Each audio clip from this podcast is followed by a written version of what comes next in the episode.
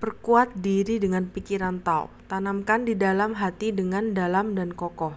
Memegang hati yang adil, memegang kesetiaan dan ketulusan, agar bisa menjamin diri sendiri lancar dan selamat seumur hidup. Para budiman harus menjadi kader utama yang sangat setia dan berbakti, membina dan melaksanakan tahu dengan sungguh-sungguh. Wejangan nan haiku Kufo